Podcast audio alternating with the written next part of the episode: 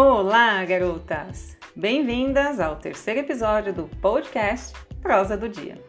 Eu sou Lisa, autora de Mona Lisa em Prosa, e escrevo sobre autoconhecimento e despertar da consciência.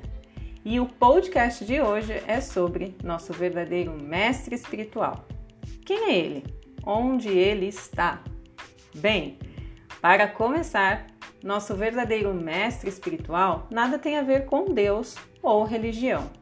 Nosso verdadeiro mestre espiritual é um Deus interior que todas nós temos e muitas vezes não nos damos conta de sua existência.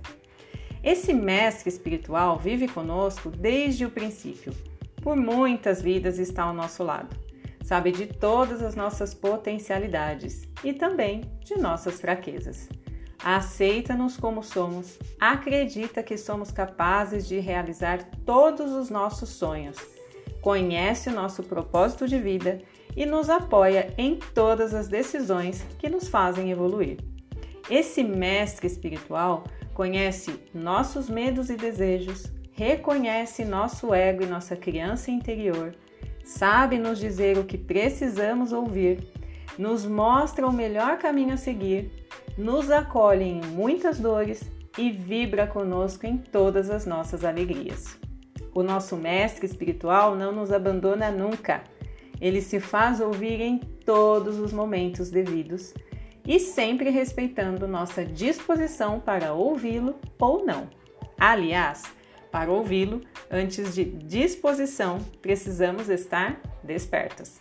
Despertas para reconhecermos as nossas potencialidades, despertas para aceitarmos nossas mazelas e despertas para sermos o que devemos e desejamos ser. Muitas vezes não reconhecemos e não conseguimos ouvir nosso mestre espiritual exatamente por não estarmos despertas. Aí vocês podem se perguntar: como vamos despertar? Como vamos nos conectar e reconhecer nosso mestre espiritual? Bem, a resposta não é tão simples assim mas eu posso garantir a vocês que, por experiência própria, o mestre sempre aparece quando o aluno está pronto.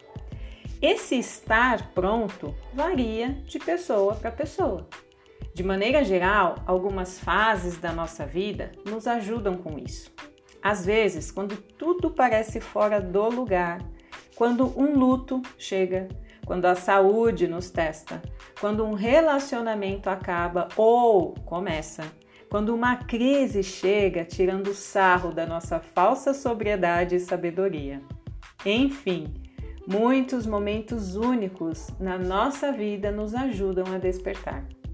Fato é que, mesmo diante de tantos momentos assim, resistimos despertar por ignorância, por ingenuidade, por preguiça, por medo ou por comodismo e até por vitimismo.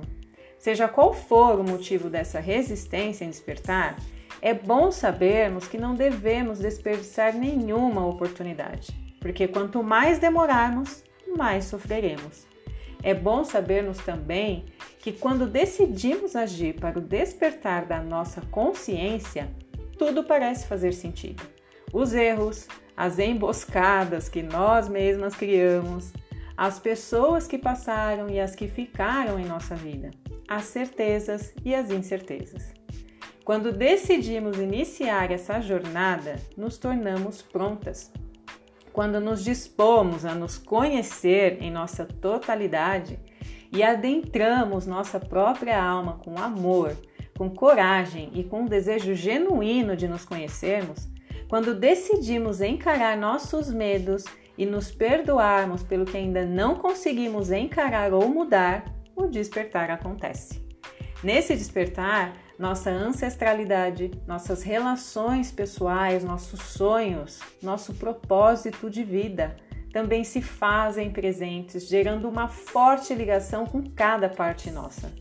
E sem perceber como exatamente acontece, somos direcionadas a novas escolhas, novas opiniões, novos pensamentos e uma sensação de liberdade em ser o que somos e viver como desejamos toma conta de nós. É bem nesse momento que nosso mestre espiritual se faz presente, com sua compaixão e seu amor por nós. Essa relação com o nosso Mestre, que habita em nós, nos faz mais fortes, corajosas e confiantes por nos ajudar a reconhecer nosso eu verdadeiro, a nossa essência. E juntas ao nosso Mestre, passamos a perceber cada vez mais a nossa humanidade e divindade, independentemente de opiniões e julgamentos alheios ou próprios. Passamos a viver de maneira mais consciente de nossa totalidade, nossa liberdade de escolha e de nosso valor nesta existência. E isso é só uma parte do que a relação íntima com nosso mestre espiritual pode fazer por nós se estivermos despertos.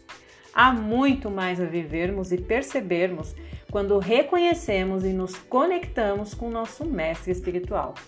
E vocês, garotas, já estão trocando uma ideia com seu mestre espiritual? Eu espero que sim. Por hoje é só.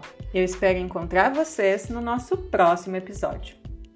Para quem deseja ler mais a respeito de autoconhecimento e despertar da consciência, é só acessar meu site monalisemprosa.com e me seguir no Instagram, arroba monalisemprosa. E no canal do Telegram vocês têm acesso aos posts em primeira mão. Entrem e fiquem à vontade. Beijos de luz!